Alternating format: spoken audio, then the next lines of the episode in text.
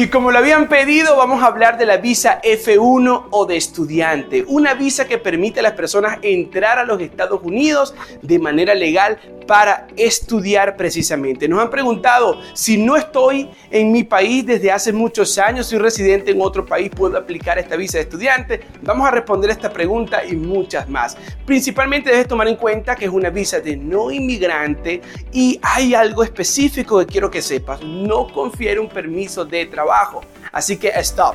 Si estabas pensando en utilizar esta visa para venir a trabajar en los Estados Unidos, esta no es la categoría correcta. Sin embargo, tiene una etapa en este proceso después de haber estudiado que se conoce como OPT, que es como pasantía en los países de Latinoamérica, y esto sí te da un permiso de trabajo por un año.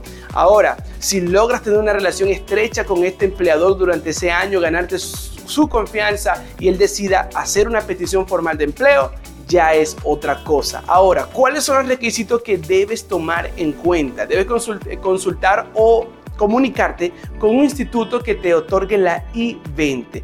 Esta, esta clasificación es muy importante porque de allí depende todo. Hay muchos institutos que ofrecen sus programas educativos, pero no están autorizados por UCIS para darte una I-20, mucho menos un número CIBES, que es con que realmente vas a aplicar a una visa F1. Ahora, ¿cuál es el requisito más importante, y disculpen que redunde en este, en este, en este punto específico, y es poder demostrar que vas a poder estudiar en los Estados Unidos sin trabajar. ¿Cómo demuestro esto? Hay dos maneras comunes. Primera, un sponsor.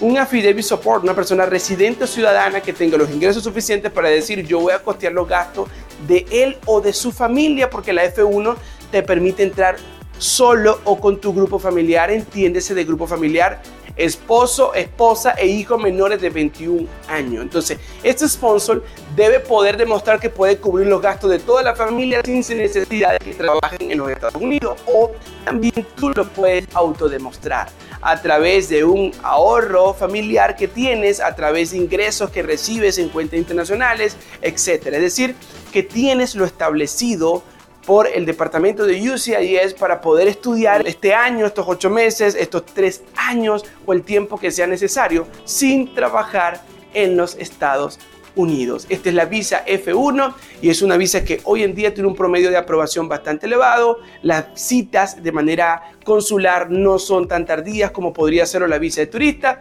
Así que con mucho cariño suscríbete a nuestro canal de YouTube, comparte esta información y bueno, Dinos en tus comentarios qué visa te gustaría que habláramos más adelante.